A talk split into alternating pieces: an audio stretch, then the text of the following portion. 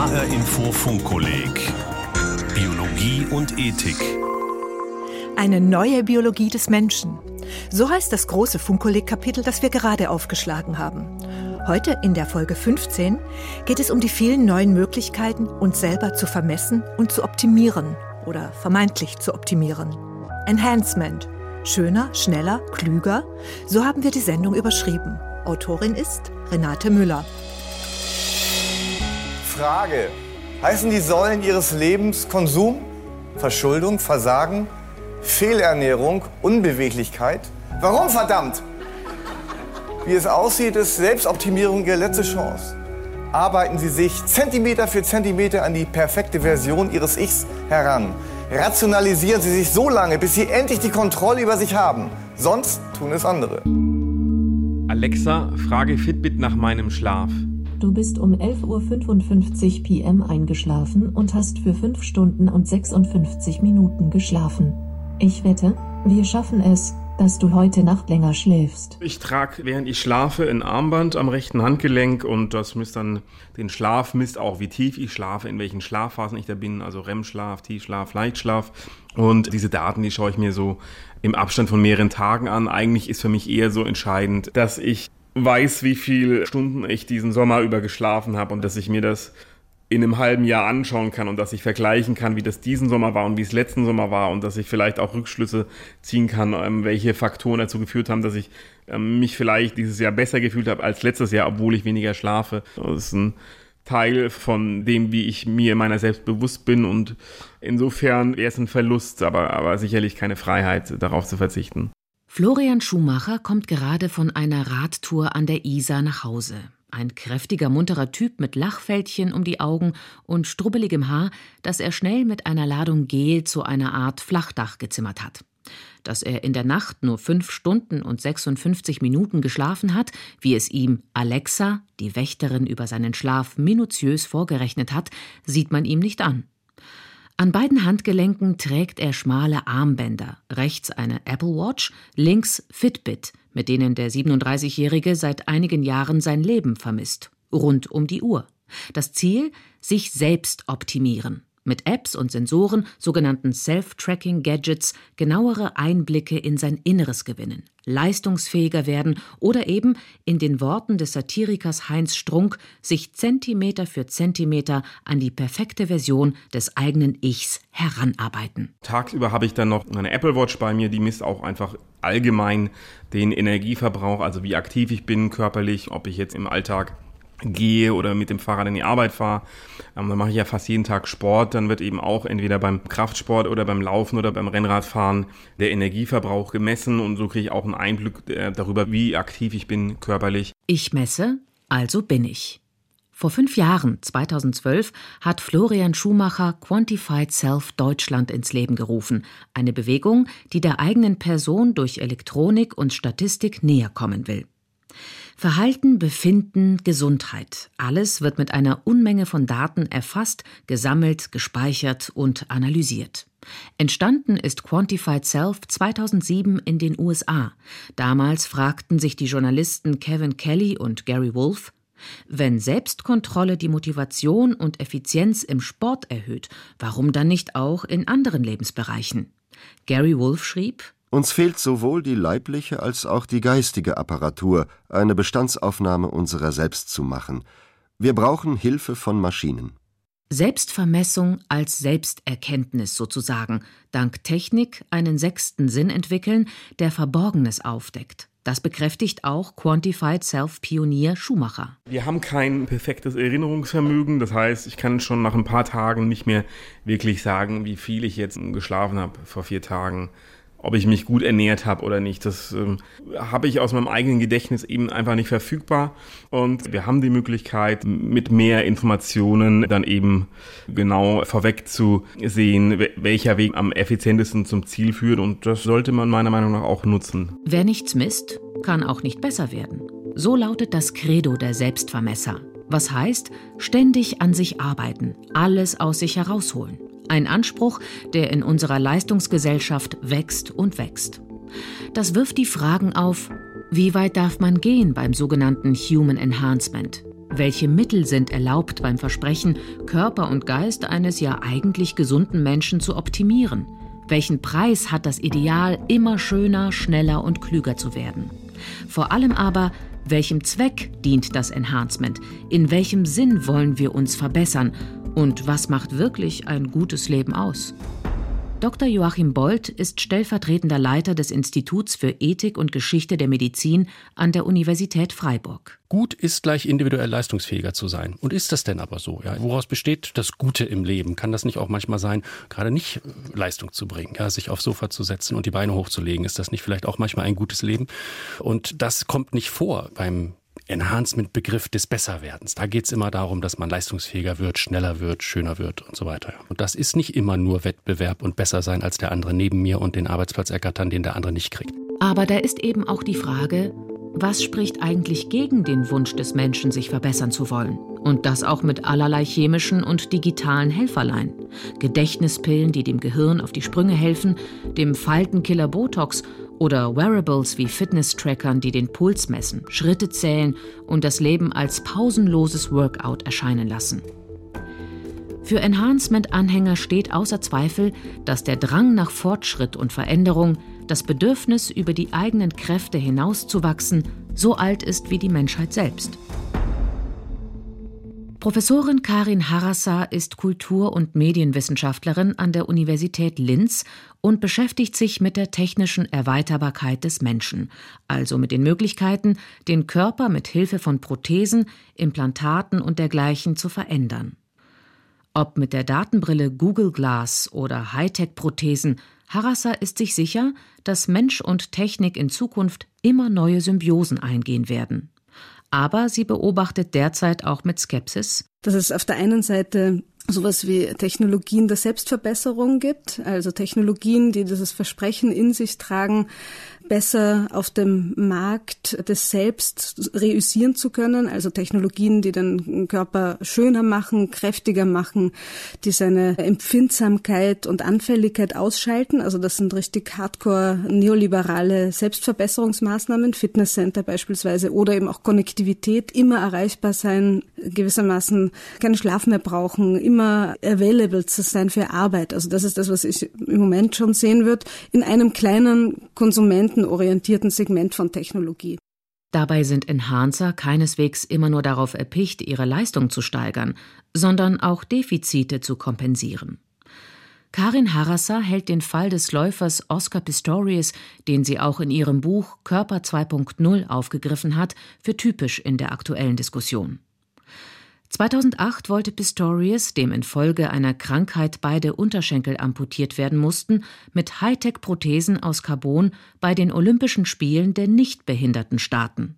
Die entscheidende Frage damals war, hat der Athlet dank seiner Prothesen, die superschnellen Gepardenbeinen nachempfunden wurden, einen Wettbewerbsvorteil? Ich finde, das Interessanteste an dem Fall ist vielleicht, dass die Anti-Doping-Behörde dafür zuständig war und zwei Gutachten in Auftrag gab, die zu unterschiedlichen Bewertungen kamen. Das eine bescheinigte Pistorius einen Leistungsvorteil. Und das andere Gutachten hat einfach festgestellt, der läuft halt anders, weil die Beschleunigungsphasen zum Beispiel mit den Carbonprothesen anders sind. Das heißt, das zweite Gutachten hat eigentlich festgestellt, das ist nicht mehr das Laufen, wie wir es kennen. Und damit fängt, fängt natürlich die ganze Sache an, ins Trudeln zu geraten, wenn die Vergleichbarkeit gar nicht mehr gegeben ist. Offenbar verschwimmen beim Einsatz von Prothesen die Grenzen. Ist das ein medizinisches Hilfsmittel, das es ermöglicht, die eigenen Gliedmaßen der Norm entsprechend zu verwenden, oder handelt es sich um neueste Biotechnik, dank derer der eigene Körper gnadenlos optimiert wird?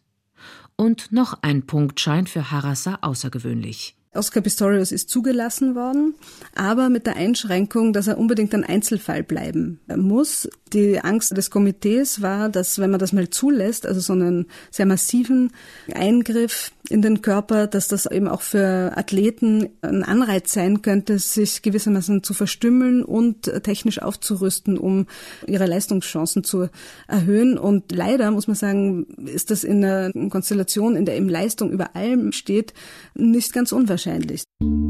Alexa, frage Fitbit nach meiner Aktivität. Kehren wir zum Quantified Self Gründer Florian Schumacher nach München zurück. Mittlerweile hat der 37-Jährige zwei Plastikschachteln vor sich auf dem Küchentisch aufgebaut. 20 Fächer, in denen Pillen, Tabletten, Pülverchen sorgfältig einsortiert sind. Orange, gelbe, schwarze, weiße. Denn auch die Ernährung und den Stoffwechsel kontrolliert er akribisch, um seine körperliche und geistige Leistungsfähigkeit zu steigern. Das ist einerseits Omega-3-Fettsäuren aus Fischöl, das ist Kurkuma, sind ein paar andere Substanzen, die ich nutze, ähm, weil sie einen antientzündlichen Effekt haben oder einen ausgleichenden Effekt auf meinen Stoffwechsel. Das kann auch einfach förderlich sein. Und dann wären da noch Vitamin D, Kohletabletten und Vitamin C, um Alkohol schneller abzubauen, Bakterien, die den Stoffwechsel im Darm ankurbeln, Tryptophan und GABA, flüssiges Magnesium und, und, und. Welche Nahrungsergänzungsmittel welche Wirkung haben sollen und ob sie ihm tatsächlich nützen, dafür recherchiert Schumacher oft lang und aufwendig. Schwierig wird es, den Erfolg, die Effekte im Gehirn auch messbar zu machen. Schumacher schreckt das nicht ab. Er hat Spaß am Herumexperimentieren. Ich habe hier ein Stirnband mit verschiedenen Elektroden. Das kann ich hinter den Ohren einhaken und habe dann vorne ein Reif an der Stirn anliegen und die Elektroden messen dann eben durch die Schädeldecke im vorderen Hirnbereich die Frequenz der Hirnwellen. Also ich kann dann ähm, die Daten eben auch über mein Smartphone speichern und bekomme dann sozusagen einen Verlauf der Hirnströme. Da gibt es äh, unterschiedliche Geschwindigkeiten, mit denen die Neuronen feuern. Gibt es die Alpha, Beta, Gamma-Wellen. Und das ist aber sozusagen eine sehr grobe Form von Information, die vielleicht so ein bisschen aussagt, wie erregt ich bin oder ob ich eher konzentriert bin. Aber äh, davon jetzt auf eine Wirkung dieser Nahrungsergänzungsmittel, die das Gehirn unterstützen sollen, zu schließen, ähm, das ist relativ kompliziert. Also auch ein Experiment, das so mühsam wäre, dass ich bisher nicht in die Analyse damit gegangen bin. Das Gehirn auf Touren bringen, mit Psychopillen Gedächtnis, Wachheit, Denkvermögen und Konzentration verbessern. Beim sogenannten kognitiven Neuroenhancement sind die Grenzen zwischen der Welt der Kranken und Gesunden inzwischen fließend geworden. Gesunde schlucken eigentlich verschreibungspflichtige Antidepressiva, Beta-Blocker, Amphetamine wie Methylphenidat, das bei ADHS-Patienten als Ritalin eingesetzt wird, oder Modafinil, um ihr Gehirn zu dopen und um erfolgreicher zu sein. Dabei ist bis heute die Frage der Risiken und Nebenwirkungen völlig ungeklärt. Aber eben auch die Frage, wo könnte es vielleicht tatsächlich von Nutzen sein? Professor Klaus Lieb, Direktor der Klinik für Psychiatrie und Psychotherapie der Universitätsmedizin Mainz, hat dazu 2017 eine neue Studie mit Schachspielern als Testpersonen veröffentlicht. Sie konnten feststellen, erzählt Lieb, dass Schachspieler, die Methylphenidat oder Modafinil eingenommen haben, im Vergleich zu den unter Placebo gespielten Schachpartien einen kleinen Vorteil hatten. Also die konnten tiefer und intensiver nachdenken und haben dann auch unter bestimmten Umständen mehr Spiele gewonnen. Also das heißt, es geht hier um kleine äh, Vorteile. Und hier bewegen wir uns wieder in einem etwas schwierigen, auch ethischen Diskussion, ob es eben in solchen kompetitiven Leistungsbereichen wie zum Beispiel Schachsport eben nicht auch reguliert werden muss, so wie beim anderen Sport, dass eben solche Substanzen nicht eingenommen werden. Aber die Vorteile durch Hirndoping hält der Psychiater für überschaubar. Also man wird aus einem schlechten Schüler keinen Nobelpreisträger machen und man wird jemand auch nicht grundsätzlich unheimlich viel intelligenter machen, als die Person ist, sondern man wird kleine Bereiche der Verbesserung haben. Dazu kommen im Gegensatz zu überschaubaren Vorteilen unüberschaubare Risiken. Denn bisher ist wenig erforscht, was leistungssteigernde Substanzen im Gehirn anrichten, wenn sie von gesunden Menschen wiederholt und langfristig eingenommen werden. Man muss ja durchaus annehmen, dass da auch plastische Gehirnprozesse in Gang gesetzt werden, die möglicherweise nicht unbedingt förderlich sind, sodass grundsätzlich auch bei gesunden jungen Menschen wir von so einer Einnahme abraten. Dazu kommen dann die akuten, unmittelbaren Nebenwirkungen, die eben in der Stimulantienwirkung bestehen und so auch leicht nachvollziehbar sind. Also, dass die Personen unruhiger sind, dass sie Schlafstörungen haben, dass sie nervöser sind, dass sie impulsiver sind und dass zum Beispiel, wenn jemand eine Veranlagung hat für eine psychische Erkrankung, diese auch ausgelöst werden kann. Dass also jemand eine Depression oder eine Psychose entwickelt, ähnlich wie beim Cannabis, ja, dass er auch äh, Psychosen lostreten kann, ist es auch bei Amphetamin der Fall, sodass man da vorsichtig sein muss. Der Psychiater rät deshalb eher zu ein paar Tassen Kaffee. Für den Neuroethiker Thorsten Galert ist es wichtig, die Motive, die hinter einem Wunsch nach Neuroenhancement stehen, genauer zu betrachten. Es wird immer vorausgesetzt, dass alle Leute das bloß tun wollten, um sich Wettbewerbsvorteile zu verschaffen. Das muss aber gar nicht in allen Fällen so dramatisch sein. Es kann einfach sein, dass beispielsweise ein Rentner, der Briefmarkensammler ist und der für sein, die äh, genussvolle Ausübung seines Hobby ein sehr gutes Gedächtnis braucht, merkt, das Gedächtnis lässt nach. Das ist bei weitem noch nicht Alzheimer. Wenn derjenige jetzt beispielsweise ein Neuroenhancement-Präparat nähme, um äh, seinem Hobby weiter mit Genuss frönen zu können, dann wäre das eine Anwendung, wo man sagen muss, da sind die Motive ziemlich lauter und ziemlich unproblematisch. Man muss da also mehr differenzieren, als es häufig in der öffentlichen Debatte getan wird. Galert ist Mitautor des 2009 veröffentlichten Memorandums Das optimierte Gehirn, in dem Ethiker, Mediziner, Juristen und Philosophen das Für und Wider des Neuroenhancements neu abwogen. Provokativ hieß es da Es gibt keine überzeugenden grundsätzlichen Einwände gegen eine pharmazeutische Verbesserung des Gehirns oder der Psyche. Allerdings, wenn man das Memorandum genauer liest, finden sich triftige Argumente gegen das Neuroenhancement. An erster Stelle nennt Projektkoordinator Thorsten Galert die Gefahr, dass die soziale Ungleichheit in der Gesellschaft wachsen könnte wenn schließlich die Menschen, die sowieso schon in unserer Gesellschaft privilegiert sind, weil sie einfach finanziell besser aufgestellt sind, sich noch weitere äh, Vorteile erkaufen können, dadurch, dass sie dann eben teure Neuroenhancement-Präparate sich leisten können, auf die andere vielleicht keinen Zugriff haben, dass dann einfach die Kluft zwischen Arm und Reich, die in unserer Gesellschaft sowieso schon schmerzlich ausgeprägt ist, dass sie sich noch weiter vertiefen könnte. Und vielleicht wächst zugleich auch der Druck auf diejenigen, die künstliche Leistungssteigerungen eigentlich ablehnen, ebenfalls solche Mittel zu nehmen. Das Doping am Arbeitsplatz ist heute schon weit verbreitet. Besonders schlagzeilenträchtig war der DRK-Gesundheitsreport von 2015. Knapp drei Millionen Deutsche haben danach verschreibungspflichtige Medikamente genutzt, um im Job leistungsfähiger zu sein und Überlastung und Stress abzubauen. Und die DRK, die Deutsche Angestelltenkrankenkasse, vermutet zudem eine hohe Dunkelziffer. Dabei waren es nicht, wie man glauben könnte, primär Manager und Führungskräfte, die sich zu geistigen Höchstleistungen pushen wollten, sondern Beschäftigte mit einfachen Tätigkeiten oder unsicheren Jobs. Klüger, konzentrierter, kreativer. Nicht nur mit Neuropillen versuchen Menschen, ihr Gehirn zu mehr Arbeit zu bewegen. Auch mit elektrischer Stimulation lässt sich die Aktivität des Gehirns beeinflussen.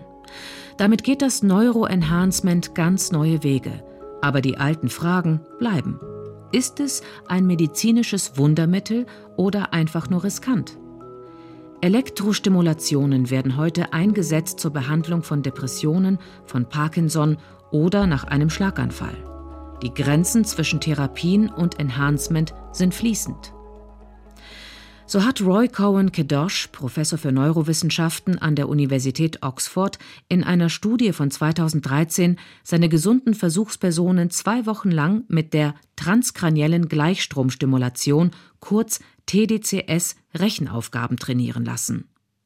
Dabei wird das Gehirn durch die Schädelkapsel hindurch transkraniell elektrisch erregt über auf den Kopf aufgeklebte Elektroden. In der Studie von Kedosh wurden die Schläfenlappen der Probanden stimuliert, ein Areal, das an der Verarbeitung von Zahlen beteiligt ist. Das Ergebnis? Die Versuchspersonen konnten schneller rechnen als die Vergleichsgruppe ohne Stromzufuhr. Man muss genau sein. Elektrische Hirnstimulation für sich alleine verbessert mathematische Fähigkeiten nicht. Man muss es mit kognitivem Training kombinieren. Die Effekte halten überaus lange an. In mehreren Studien haben wir herausgefunden, dass die Wirkung auch nach Beendigung der kognitiven Hirnstimulation noch anhält. Wochen bis Monate lang. Ein wichtiger Aspekt sind für Cohen Kadosh die mentalen Kosten.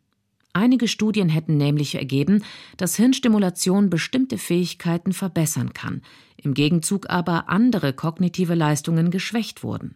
Das heißt, wer nach der Strombehandlung schneller rechnet und sich besser erinnert, der löst vielleicht gleichzeitig andere Probleme schlechter. Für den Oxforder Neurowissenschaftler bedeutet das, wir müssen erforschen, ob wirklich solche mentalen Kosten entstehen. Und wenn jemand seine kognitiven Fähigkeiten verbessern will, wie hoch diese Kosten dafür sind. Und dann können Menschen entscheiden, ob es ihnen das wert ist.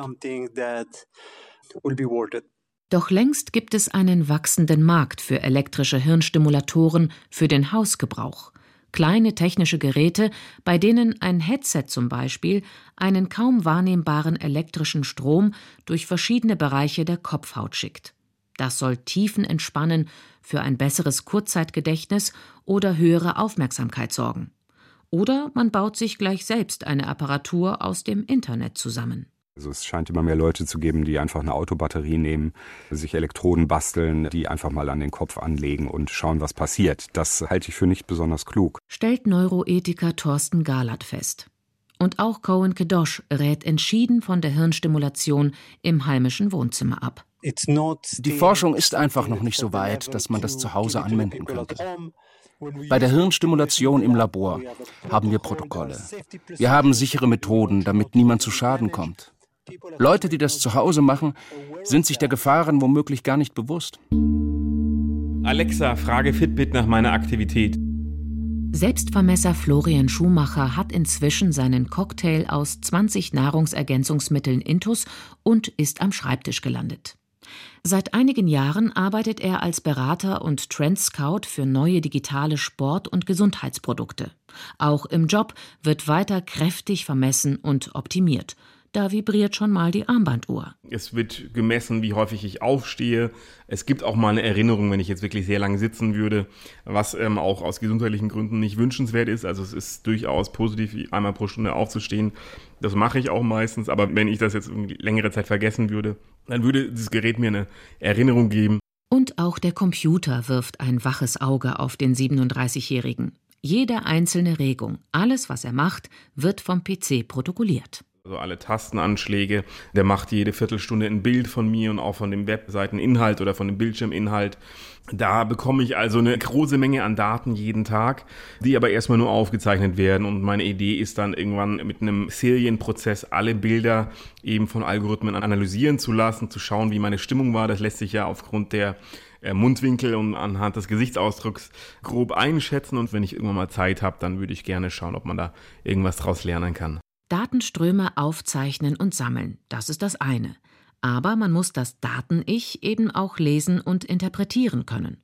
Und noch etwas ist beim Selbstquantifizieren wichtig. Man braucht, glaube ich, als Person eine gewisse Leichtigkeit auch mit sich selber. Natürlich ähm, darf man sich jetzt nicht sklavisch an diese Vorgaben halten und sich auch selber schlecht fühlen, wenn man mal ein Ziel nicht erreicht. Wenn man sozusagen eine, eine Lockerheit hat im Umgang mit sich selber und diese regelmäßige Konfrontation als positiven Ansporn sieht, dann finde ich sehr wertvoll. Aber mit zu viel Verbissenheit macht das wahrscheinlich keinen Sinn. Verbissen oder großzügig mit sich selbst. Für Karin Harasser, Kulturwissenschaftlerin an der Uni Linz, ist die Totalvernetzung des Individuums, dass Menschen an jedem Punkt des Tages, ja ihres Lebens immer erreichbar sind, sich und ihren Körper unter Generalaufsicht stellen, unheimlich. Also Komplettverdatung und kommunikative Einbettung jeder Lebenssekunde, das ist für mich so ungefähr der Horror. Und das hat auch viel mit Körperlichkeit zu tun, dass der Körper überhaupt nicht mehr zur Ruhe kommt.